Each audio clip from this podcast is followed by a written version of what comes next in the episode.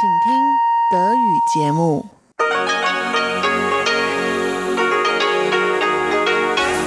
Hier ist Radio Taiwan International. Herzlich willkommen zum halbstündigen deutschsprachigen Programm von Radio Taiwan International an diesem Sonntag, den 3. Mai. Am Mikrofon hören Sie Karina Rother und Folgendes haben wir heute für Sie im Programm. Zuerst hören Sie das Schatzkästchen mit Elon Huang und der erzählt Ihnen heute die Geschichte hinter dem chinesischen Sprichwort Sangu Malu, was so viel bedeutet wie sich wiederholt um jemanden bemühen.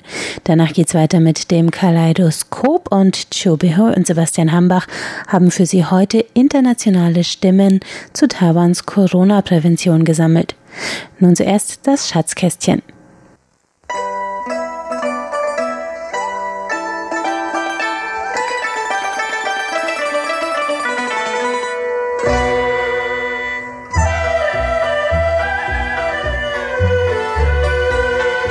Das Schatzkästchen.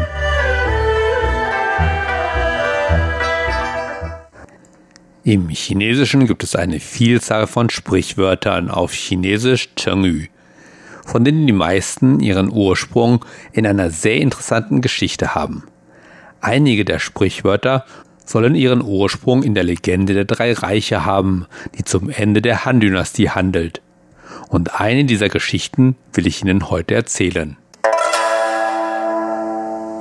Liu Bei benötigte dringend einen klugen Strategen als Berater, wollte er gegen Konkurrenten wie Cao Cao oder Tian bestehen.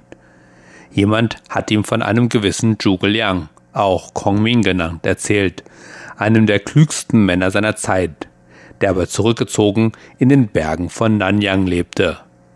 So machte sich Liu Bei gemeinsam mit seinen Blutsbrüdern Guan Yu und Zhang Fei in die Berge auf wo sie einige Bergarbeiter sahen, die ein wohlklingendes Lied summten.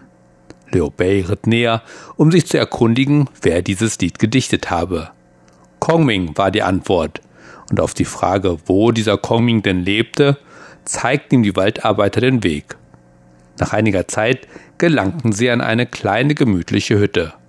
Doch als sie anklopften, öffnete ihnen lediglich ein junger Knabe die Tür und eröffnete ihnen, dass sein Herr, der schlafende Drache Kong Ming, nicht daheim sei, sondern zu Besuch bei Freunden. Es könne fünf Tage oder auch zwei Wochen dauern, bis er wieder daheim auftauchen würde. Enttäuscht machten sich die drei Blutsbrüder wieder auf den Heimweg. Unterwegs trafen sie einen Freund des Kongming, der ihnen aber keine großen Hoffnungen machte, dass Kongming ihnen letztendlich helfen würde, da dieser sich dem Einsiedlerleben gewidmet habe. Auch er selbst ließ sich nicht bewegen, die Blutsbrüder zu begleiten, da er ebenfalls zu sehr Gefallen am geruhsamen Einsiedlerleben gefunden hatte. So mussten die Blutsbrüder unverrichteter Dinge wieder nach Chinie zurückkehren. Einige Zeit später bekam Liu Bei die Nachricht, dass Kong Ming wieder heimgekehrt sei. Daraufhin machte er sich umgehend bereit, Kong Ming ein weiteres Mal aufzusuchen. Doch sein Blutsbruder Zhang Fei brummte, Warum musst du selber gehen? Lass ihn doch einfach hierher bringen. Darauf antwortete Liu Bei in scharfem Ton, Du hast wohl vergessen, was der weise Mengde einst sagte. Einen ehrenwerten Mann auf die falsche Weise kennenzulernen, ist so schlecht wie einem eingeladenen Gast die Tür vor der Nase zuzuschlagen. Kong Ming ist einer der größten Männer unserer Zeit. Daraufhin brachen die drei Blutsbrüder wieder auf. Endlich bei der Hütte angekommen, trat ihnen der Knabe entgegen, der ihnen schon beim letzten Mal begegnet war. Auf Anfrage Liu Beis sagte der Knabe, sein Meister sei daheim. So führte er die Blutsbrüder in die Hütte wo sie einen jungen Mann vorfanden, der sich jedoch als Kong Mings jüngerer Bruder herausstellte. Dieser sprach, wir sind drei Brüder. Der älteste ist Zhuge Jin, der dem Südland und das Hörnchen mit Rat zur Seite steht, während Kong Ming der zweite Bruder ist. Doch mein Bruder befindet sich derzeit zu Besuch bei einem Freund. Es ist mir unbekannt, wenn er wieder zurückkommt. Der enttäuschte Liu Bei wollte sich nichtsdestotrotz entgegen Zhang Feis Einwand mit dem jungen Bruder unterhalten. Doch das Wetter begann sich zu verschlechtern, und so musste sich Liu Bei dazu entscheiden, so schnell wie möglich wieder nach Xinye zurückzukehren, wollten sie nicht im Schneesturm gefangen werden. Zunächst ließ er sich jedoch Papier und Pinsel geben, um dem Kongming einen Brief zu hinterlassen, in dem er ankündigte, dass er den Kongming im Frühling aufsuchen würde. Dann begaben sie sich wieder nach Xinye, wo Liu Bei voller ungeduldig den Frühling erwartete. Endlich war es soweit. Nach drei Tagen des Fastens badete Liu Bei, cremte sich mit duftendem Öl ein, kleidete sich in seine besten Kleider und begab sich dann wieder auf den Weg, den Kongming aufzusuchen. Zwar äußerten Guan Yu und Zhang Fei ihren Unmut darüber, dass ihr älterer Blutsbruder so viel Zeit und Mühen aufwandte für einen wunderlichen Einsiedler, von dem dazu niemand wusste, ob er wirklich so gelehrt in den Kriegskünsten war, wie man sagte, doch Liu Bei war fest entschlossen, alles zu versuchen, den Kongming für sich zu gewinnen. So ritt er dann mit seinen murrenden Blutsbrüdern wieder in die Berge von Nanyang, wo sie schließlich an der inzwischen ihnen so bekannten Hütte ankamen. Wieder wurden sie von einem Knaben empfangen, der ihnen mitteilte, dass sein Herr Kongming diesmal daheim sei. Liu Bei hieß seine beiden Blutsbrüder, vor der Hütte zu warten, während er selbst die Hütte betrat. Der Knabe führte ihn in Kongmings Schlafgemach, wo er diesen schlafend vorfand. Der Knabe wollte seinen Herrn wecken, doch Liu Bei deutete ihm an, diesen schlafen zu lassen und kniete sich selber demutsvoll und kniete sich selber demutsvoll vor dessen Bett. Auch als seine Blutsbrüder ungeduldig in die Hütte eintraten und Zhang Fei wütend den Kongming wecken wollte, hieß Liu Bei die beiden weiter geduldig vor der Hütte zu warten. Erst nach mehr als einer Stunde erwachte Kongming. Zunächst bemerkte er Liu Bei nicht und fragte den Knaben, Gab es irgendwelche Besucher von der Außenwelt? Ja, mein Herr. Der kaiserliche Onkel Liu Bei wartet auf euch. Erst da bemerkte Kongming den vor seinem Bett knienden Liu Bei, worauf er ihn umgehend aufrichtete und begrüßte. Nachdem die beiden Höflichkeiten ausgetauscht hatten, begannen sie sich über das Anliegen Liu Beis zu unterhalten. Dieser unterbreitete Kongming seinen Wunsch, den rechtmäßigen Kaiser, der nur noch nach außen hin Kaiser war, während das Reich in Wirklichkeit jedoch von Cao Cao kontrolliert wurde, zu seinem Recht zu verhelfen und den alten Ruhm des Kaiserhauses der Han wieder erleuchten zu lassen. Kongming, der ebenfalls dem Haus der Han treu ergeben war, analysierte die derzeitige Situation des Reiches und legte dem Liu Bei dann dar, wie dieser vorgehen solle. Er solle zunächst Cao Cao den Norden überlassen, Sun Quan den Süden, während Liu Bei selber vorerst seine Kräfte in Jingzhou und im Flussland sammeln und stärken solle. Wenn die Zeit gekommen sei, solle Liu Bei dann versuchen, das Reich zu vereinen. Dieser sprach jedoch erschrocken. Diese Regionen Jingzhou und das Flussland werden von Liu Biao und Liu Zhang regiert, die wie ich dem Haus der Han angehören und mit mir verwandt sind. Wie könnte ich es wagen, ihre Hoheitsgebiete einzunehmen? Daraufhin antwortete Kongming, ich studiere schon seit langer Zeit die Sterne und diese zeigen mir, dass Liu Biao nicht mehr lange leben wird. Und was Liu Zhang angeht, dieser hat keine ehrgeizigen Pläne, von denen es sich lohnt zu sprechen. Früher oder später wird er von selber seine Macht an euch übergeben.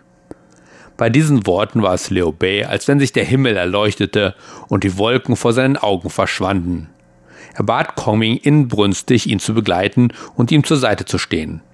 Dieser war jedoch zunächst nicht gewillt, sein Leben in der Einsamkeit aufzugeben und sich in die Weltpolitik einzumischen. Erst als Liu Bei ihn unter Tränen bat, seine Gesinnung noch einmal zu überdenken und an das Volk zu denken, ließ sich Kongming durch Liu Beis Ernsthaftigkeit davon zu überzeugen, diesen zu begleiten. Er hieß seinen jüngeren Bruder weiterhin die Felder bestellen, denn wenn seine Arbeit getan sei, werde er wieder zurückkehren. Nachdem sie die Nacht in der Hütte verbracht hatten, machten sich die Blutsbrüder Liu Bei, Guan Yu und Zhang Fei gemeinsam mit Kongming nach Xinye auf. Kongming war 27 Jahre alt, als er in die Dienste des Liu Bei trat. Diese Episode wurde so berühmt, dass danach ein Sprichwort entstand: Sangu Maolu. Maolu bezeichnet eine Strohdachhütte, so eine wie die, in der Kongming lebte und Sangu bedeutet so viel wie sich dreimal um etwas kümmern. Wörtlich kann man das wohl mit dreimal eine Strohdachhütte besuchen übersetzen. Und es soll so viel bedeuten wie jemanden oder etwas wiederholt zu besuchen oder aufzusuchen, gerade wenn man jemandem zeigen will, wie wichtig man sie oder ihn findet.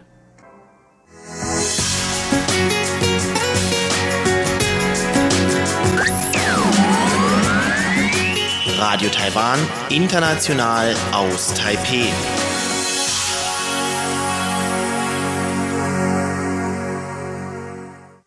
Wie wurde Taiwans Corona-Prävention in den internationalen Medien wahrgenommen und diskutiert?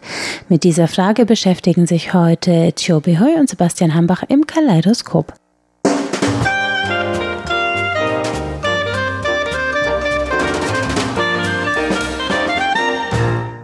Herzlich willkommen, liebe Hörerinnen und Hörer, zu unserer Sendung Kaleidoskop. Am Mikrofon begrüßen Sie Sebastian Hambach und Chobi Hui.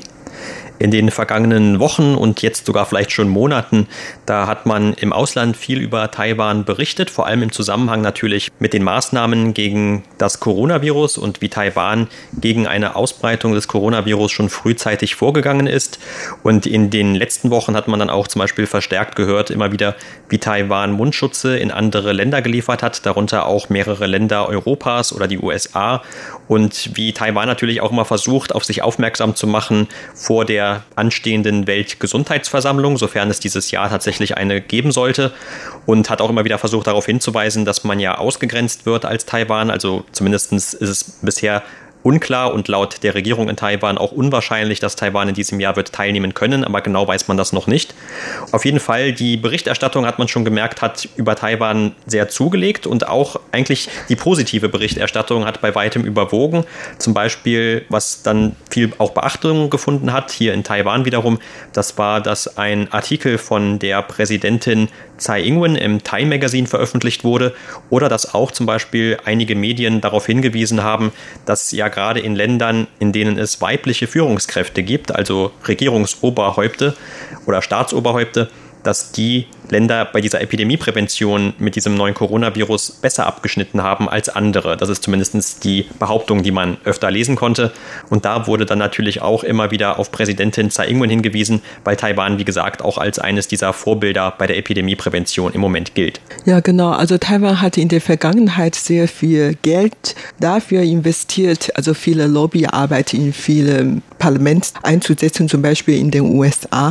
Aber dieses Mal braucht man ja wirklich nicht tief in den Taschen greifen, dann hat man sehr viel Aufmerksamkeit in der ganzen Welt ergattern und vor allen Dingen Präsidentin Tsai Ing-wen ist wieder bekannt geworden. Sie ist sowieso ganz bekannt in der internationalen Gemeinschaft als die erste Präsidentin in einer richtigen hohen Stellung in Taiwan, in ganz Asien und hat in den letzten Jahren ihre Arbeit sehr gut geleistet und sie wurde auch früher schon von CNN oder Times Magazine gelobt und jetzt rückt sie noch einmal auf das Zentrum der Welt. Also man hat dann wirklich sehr viel Aufmerksamkeit auf Taiwan und vor allen Dingen auch auf sie geschenkt. Und wie gesagt, sie wurde von Time Magazine eingeladen, dort einen kurzen Artikel zu schreiben, und zwar unter dem Titel Taiwans Präsidentin, wie mein Land ein Covid-19-Ausbruch verhindern hat. Eigentlich nicht nur Präsidentin Tsai Ing-wen aus Taiwan, sondern auch viele Prominenten, die wurden auch dazu eingeladen, deren kurzen Artikel zu schreiben, unter anderem der Dalai Lama und Gorbatschow und so weiter. Nicht nur dem Times Magazine, sondern der US-Nachrichtensender CNN hat auch in der letzten Woche schon zweimal über Tsai Ing-wen berichtet und sie wurde mit Führungskräften in Island, Südkorea, Deutschland gleichgestellt und gelobt, dass die ihre Arbeit bei der Bekämpfung des Covid Covid-19-Virus gut geleistet hat. Und in diesem CNN-Beitrag wurden auch zwölf Maßnahmen bzw. Aspekte teilweise genannt. Und in einem anderen CNN-Artikel wurde sie zusammen mit anderen weiblichen Führungskräften gestellt und auch wegen der Bekämpfung gegen neue Coronavirus gelobt. Und gleichgestellt ist wiederum die deutsche Kanzlerin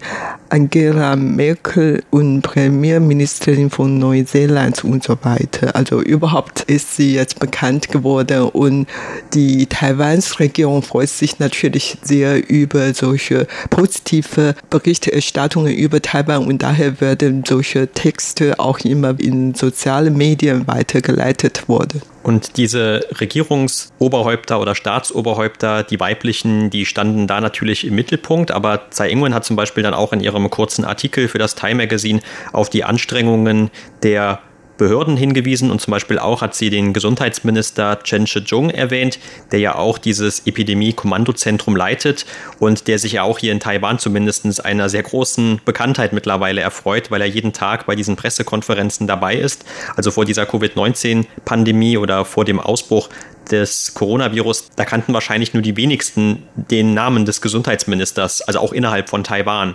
Und das war vielen Menschen vielleicht gar nicht so klar, wer das eigentlich genau ist. Und das ist eben einer von vielen Ministern. Aber mittlerweile, wie gesagt, weil er jedes Mal vor den Kameras sitzt und natürlich mit anderen noch dabei, nicht nur er alleine, aber er ist eben der Leiter dieses Epidemie-Kommandozentrums.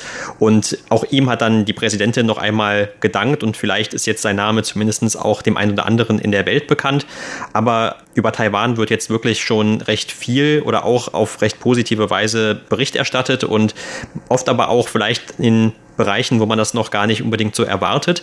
Also die Staatsoberhäupter oder die Politiker, die sind ja vielleicht sowieso eher auf dem Schirm bei vielen Leuten, aber zum Beispiel, womit Taiwan auch für Schlagzeilen gesorgt hatte zuletzt, jetzt hier im April, das war mit der Eröffnung seiner Baseball-Saison, denn es gibt ja nur noch wenige Länder, wo jetzt dieser Profisport in dem gewohnten Maße überhaupt noch stattfinden kann, denn auch die Sportler sollen ja Abstand halten oder können vielleicht auch gar nicht zusammen trainieren, wie sie das sonst vorher gewohnt waren.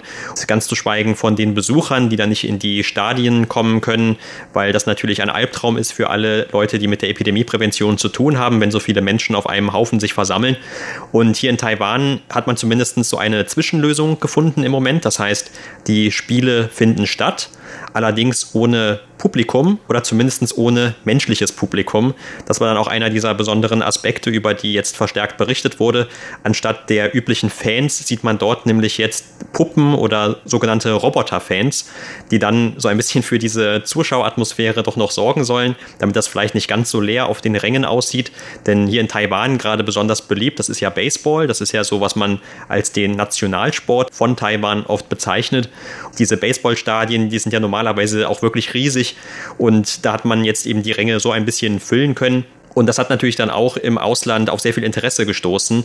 Und tatsächlich hat zum Beispiel ein bekannter Sportkommentator aus den USA, der Keith Olbermann von ESPN, also diesem Sportsender, der sehr bekannt ist in den USA, sich dazu geäußert und er hatte dann auch zum Beispiel ein Video von sich gepostet, wo er sagt, dass er ganz früh morgens aufgestanden ist, also Ortszeit USA, damit er die Spiele in Taiwan verfolgen kann, weil er sagt, er hat einfach so lange kein richtiges Baseballspiel, also ein Live-Baseballspiel mehr gesehen, dass es ihm vollkommen egal war, in welchem Land das jetzt war. Er wollte einfach nur sehen, dass die Leute da wie gewohnt eben den Ball hinterherlaufen oder eben den Ball wegschlagen. Und er hat gesagt, und dann gibt es eben noch diese Roboter-Fans, die interessant sind und es gibt ja Cheerleaderinnen und so weiter.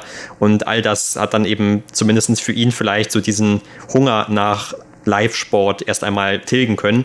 Und er war, wie gesagt, nur einer von mehreren, die sich dann dazu geäußert haben.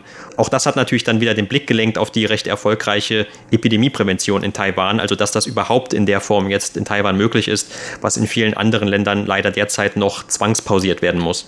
Und dieser Obermann hat auch dazu noch gesagt, er wusste vorher nur, dass in diesem Baseball-Teams ähm, sieben Li oder 13 gespielt hatte. Mehr wusste er gar nichts von Taiwans Profi-Baseball, also CPBL. Und jetzt weiß er natürlich viel mehr und trotzdem ist er positiv überrascht, dass es so viele lustige, interessante Szenerie bei den Spielen zu sehen gab.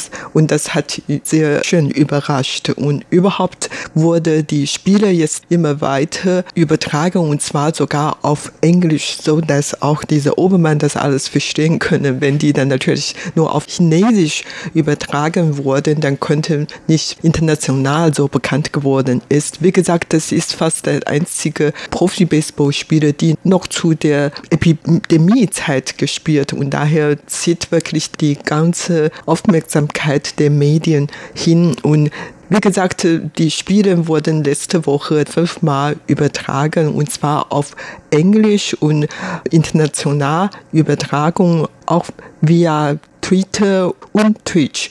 Und tatsächlich wurden die Spiele fünf Millionen Male sich angeguckt und es gab zwei Reporter, die dann auf Englisch übertragen hatten und der eine ist ein Taiwaner, heißt Wang Yunqing und der andere ist ein Kanadier.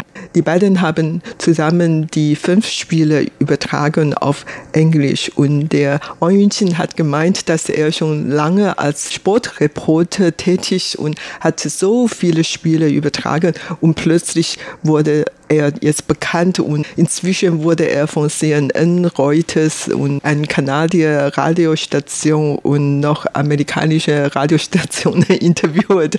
Der meint, der hat wirklich sehr viel zu tun, alle Hände voll zu tun, nur wegen der Spiele. Diese Tätigkeiten wurden natürlich nicht bezahlt, aber er freut sich sehr darüber, dass er endlich mal bekannt geworden und sehr beschäftigt geworden ist. Und tatsächlich bei einem Spiel kamen schon über 100 Journalisten aus 53 Medien international. Man ist stolz darauf und die Leitung von CPBL überlegt jetzt sogar die Spiele nicht nur auf Englisch, sondern auch auf Japanisch zu übertragen, damit die auch dem Publikum aus Japan gewinnen können. Aber die Entscheidung ist noch nicht getroffen, aber man merkt schon, dass die Epidemie zwar viele Nachteile für Taiwan gebracht hat, aber in dieser Hinsicht vielleicht doch auch etwas Positives zu verzeichnen. Also zumindest scheinen sich diese Mühen, die man in diese Epidemieprävention gesteckt hat, jetzt auch noch auf eine Weise auszuzahlen, wie man das vielleicht gar nicht vermutet hätte. Denn Taiwan ist es ja auch in erster Linie darum gegangen, die eigene Bevölkerung zu schützen oder generell auch um eine Ausbreitung von diesem Virus zu verhindern. Aber jetzt hat man eben tatsächlich einige auch berühmte Persönlichkeiten, die vielleicht selbst das erste Mal von Taiwan so richtig gehört haben oder sich jetzt zumindest mehr damit beschäftigen. Und dann gibt es ja auch zum Beispiel jetzt neue Twitter-Meldungen von der bekannten Schauspielerin Barbara Streisand, die auch Taiwan schon mehrmals erwähnt hat über ihr Twitter-Konto und hat zum Beispiel auch dann Taiwan gelobt, wie man hier mit dieser Epidemieprävention umgegangen ist. Jetzt kann man natürlich sagen, naja gut, das ist eine Schauspielerin, sie ist jetzt auch keine Epidemie-Expertin, also warum soll man jetzt unbedingt viel Wert auf ihre Meinung legen dazu, wie sie jetzt diese Epidemieprävention einschätzt. Aber auf der anderen Seite muss man wahrscheinlich das auch so sehen, dass man das benutzt auch dieses positive Beispiel von Taiwan, um so sein eigenes Land ein wenig zu kritisieren. Also gerade in den USA, da wird ja die derzeitige Regierung unter dem US-Präsidenten Trump sehr heftig kritisiert und in vielen anderen Ländern, darunter ja auch Taiwan, wo diese Epidemie ja eher dazu geführt hat, dass sich die jeweilige Regierung einem Umfragehoch erfreut. Da ist es ja in den USA eher so, dass da ständig also neuer Streit droht und dass also es auch wirklich sehr viele Kritiker gibt und dass man auch da selbst bei einer Epidemie sehr polarisiert ist. Das ist eigentlich etwas, das man ja hier in Taiwan in der letzten Zeit, in den letzten Monaten kaum erlebt hat. Also auch Taiwan war ja sonst dafür eher bekannt, aufgrund dieser zwei großen politischen Lager, dass man sich eigentlich fast in jeder Frage uneinig war. Aber zumindest jetzt bei der Epidemie, auch hier wird natürlich die Opposition einiges immer kritisieren, so wie es ihre Aufgabe ist. Aber es ist eigentlich nicht so, dass zum Beispiel unter den Anhängern der Opposition jetzt sehr viel Widerstand gegen das Vorgehen der Regierung in Taiwan im Rahmen dieser Epidemieprävention besteht, sondern dass man hier eigentlich auch die Regierung eher unterstützt und sei es eben nur mit Hinblick darauf, dass nicht noch mehr Leute krank werden oder dass man eine gute Arbeit leistet. Aber in den USA, wie gesagt, gerade dann viele aus diesem eher liberalen Schauspielerkreis, die sind ja dann auch oft auf den Seiten der Demokraten oder zumindest gegen die aktuelle äh, Trump-Regierung. Und daher muss man wahrscheinlich auch manche Kommentare dann aus diesem Blickwinkel betrachten. Aber nichtdestotrotz, für Taiwan bedeutet das natürlich auch wieder eine gewisse Art von freier Publicity und positiven Meldungen, über die man sich hier freut. Tatsächlich haben dann auch schon einige Leute gesagt, dass sie, diese Schauspielerin Barbara Streisand, die könnte ja mal nach Taiwan einfach kommen, um sich dann, also wenn diese Epidemie vorbei ist, alles mal aus der Nähe anzuschauen und vielleicht findet sie ja noch viele andere Dinge, die ihr daran gut gefallen.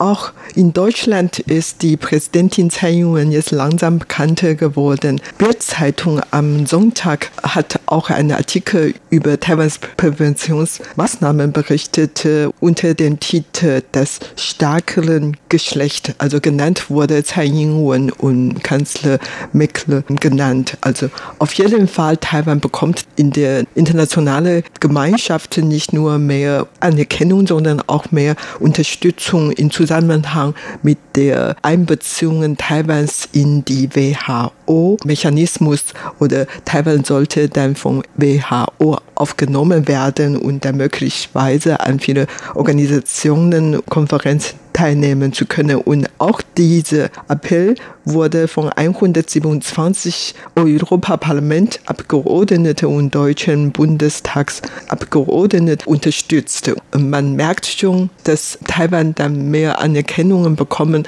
Ob Taiwan dieses Mal an WHO teilnehmen darf, die eigentlich im Mai in Genf stattfinden würde, das wissen wir noch nicht, aber überhaupt man bekommt tatsächlich mehr Unterstützung von der Welt.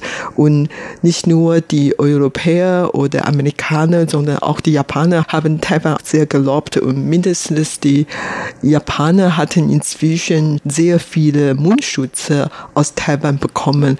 Und die haben auch in diesem Zusammenhang Taiwans Präventionsmaßnahmen immer gelobt. Und wie gesagt, Taiwan hat in der letzten Zeit sehr viele Mundschutze an die Verbündeten oder an die USA, an die europäischen Länder gespendet. Insgesamt mehr als 10 Millionen Mundschutze und Taiwans Mundschutzherstellung wird immer weiter ausgebaut und man geht davon aus, dass in den nächsten Tagen noch mehr Mundschutze an die anderen Länder spenden könnte. Also wie gesagt, während der Epidemiezeit hat Taiwan nicht vergessen, den anderen Leuten zu helfen und in diesem Zusammenhang Mundschutz zu exportieren. Ja, und diese Mundschutze waren ja auch immer ein Punkt, bei dem Taiwan auch gelobt wurde. Also wie man hier schon recht früh die Mundschutzproduktionskapazitäten erhöht hat und dann die Mundschutze rationiert hat.